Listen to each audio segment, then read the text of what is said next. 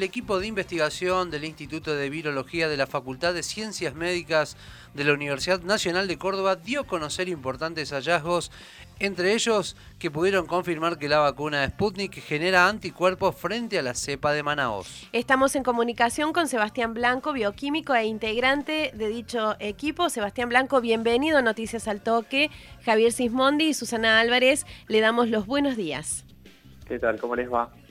¿Qué tal, Sebastián? Un gusto tenerte en comunicación aquí en la mañana de Noticias al Toque. Bueno, ¿cómo es la muestra sobre la que trabajaron para obtener los resultados y cuáles son las conclusiones respecto del comportamiento del Sputnik en general y en particular con esta cepa de Manaos?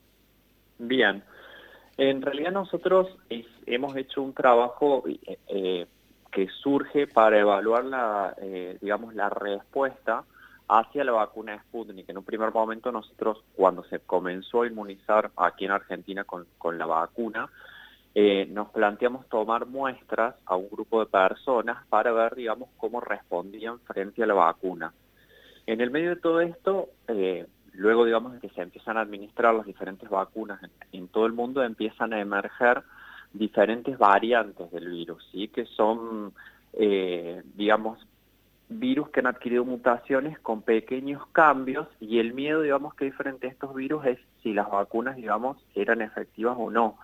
Si de repente estas variantes podían escapar a la respuesta que uno generaba con la vacuna. Así que es que en medio de este trabajo también lo que hicimos fue eh, enfrentar muestras de personas que habían recibido la vacuna contra el virus para ver si, si las defensas que uno generaba después de haber recibido la vacuna eh, nos, defendían o no, digamos, de, esta variante Manaos.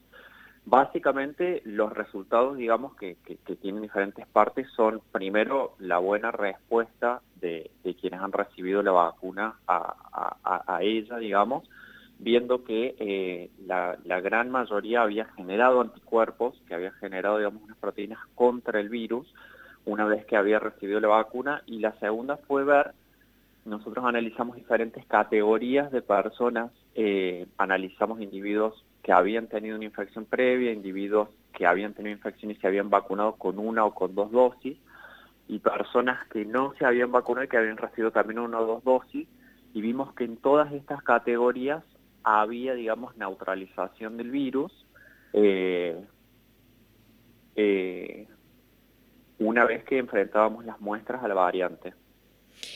Ustedes hablan en los resultados de una diferencia en los casos de personas expuestas al virus antes de vacunarse y de personas que no tuvieron esa exposición.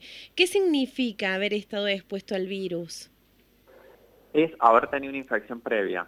En el primer estudio, digamos, en la primera parte del estudio que era evaluar la respuesta a la vacuna, lo que veíamos es que después de la primera dosis, quienes habían tenido exposición al virus generaban una gran cantidad de anticuerpos muy rápidamente ya con la primera dosis de la vacuna.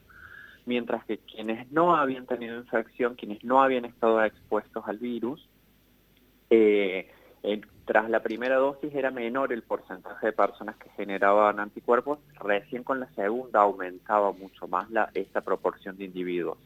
Por eso es que una de las conclusiones que hay en el trabajo es que eh, la segunda dosis, digamos, es necesaria para quienes no han estado expuestos al virus, mientras que aquellos que han tenido infección previa, la segunda dosis, digamos, no sería necesario. Estas mismas conclusiones ya habían sido encontradas por otros grupos en otros lugares del mundo para, para las otras vacunas que se están utilizando. Eso por un lado. Por otro lado, lo que también vimos que también coincide con otras investigaciones respecto a otras vacunas, es que respecto a la variante Manaos, quienes han tenido infección previa y han recibido la vacuna, digamos, neutralizan como eh, con la misma efectividad el virus, mientras quienes no tienen una ligera disminución en la capacidad, en la capacidad de neutralización. Recordamos que estamos en comunicación telefónica con Sebastián Blanco, integrante del equipo de investigación del Instituto de Virología de la Universidad Nacional de Córdoba. Sebastián, eh, ¿tener anticuerpos frente al virus significa que no hay posibilidad de contagio? Eh, ¿O varía esa posibilidad de acuerdo a la cantidad de anticuerpos que una persona pueda tener? No, tener anticuerpos, lo que significa tener anticuerpos es que uno ha respondido a la vacuna. Las vacunas son en realidad herramientas que lo que hacen es enseñarle a nuestro, a nuestro cuerpo, a nuestro sistema inmune, cómo defenderse ¿sí? de microorganismos, digamos, eh, patógenos. Cuando uno, digamos, recibe una vacuna, la vacuna para lo que sirve es para evitar la forma grave de la infección. No obstante, existe la posibilidad de que la persona se infecte igual y obviamente, bueno, existe también la posibilidad de que te admita la infección. Pero las vacunas en sí, todas las vacunas, no solamente estas, tienen por objetivo evitar las formas graves de la enfermedad. Básicamente, digamos, los anticuerpos son una manifestación de nuestro sistema inmune, que es la que nosotros medimos, pero bueno, existen muchos otros mecanismos también y muchos otros componentes que se activan y que, y que, quedan en nuestro cuerpo eh, para defendernos y evitar justamente que se produzca la, la enfermedad.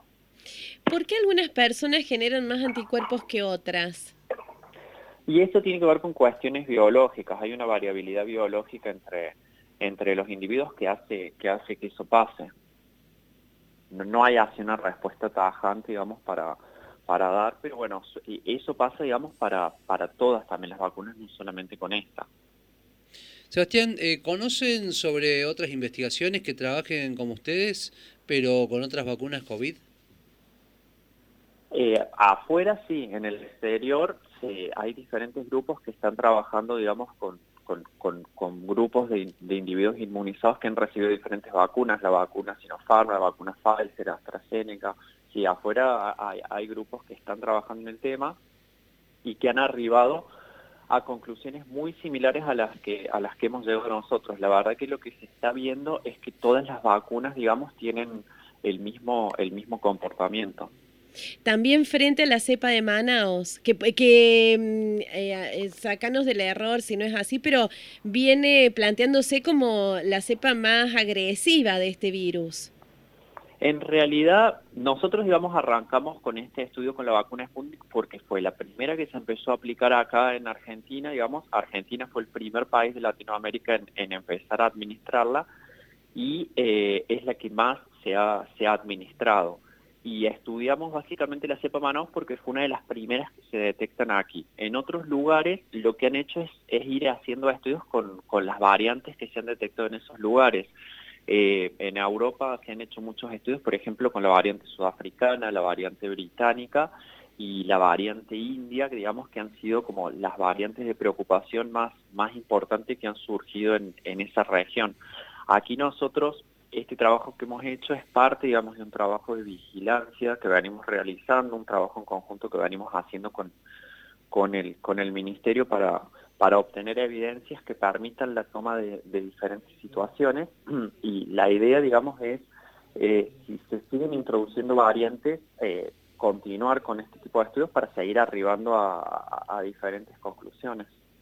Eh, ustedes vienen trabajando con los diversos coronavirus desde el 2013.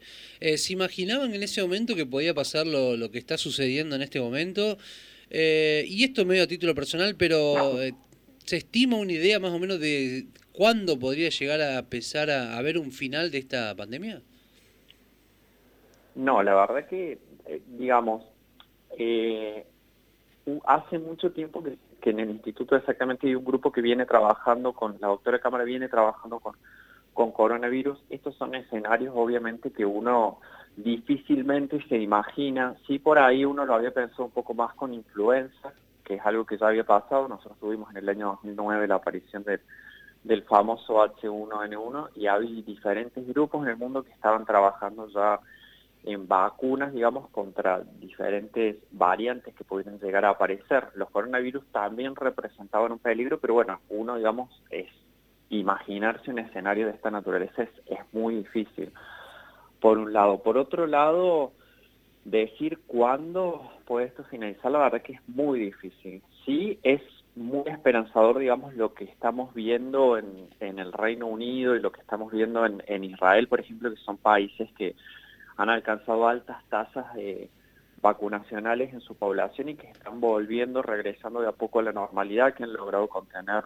eh, la incidencia de la enfermedad, que es lo, más, terrible, digamos, por su capacidad para saturar el sistema de salud. De manera que uno espera que una vez que la, la mayoría de la población esté inmunizada, eh, podamos empezar de a poco a retomar, digamos, viejos hábitos. Sebastián Blanco, integrante del equipo de investigación del Instituto de Virología de la Universidad Nacional de Córdoba, muchísimas gracias por este contacto con Noticias al Toque.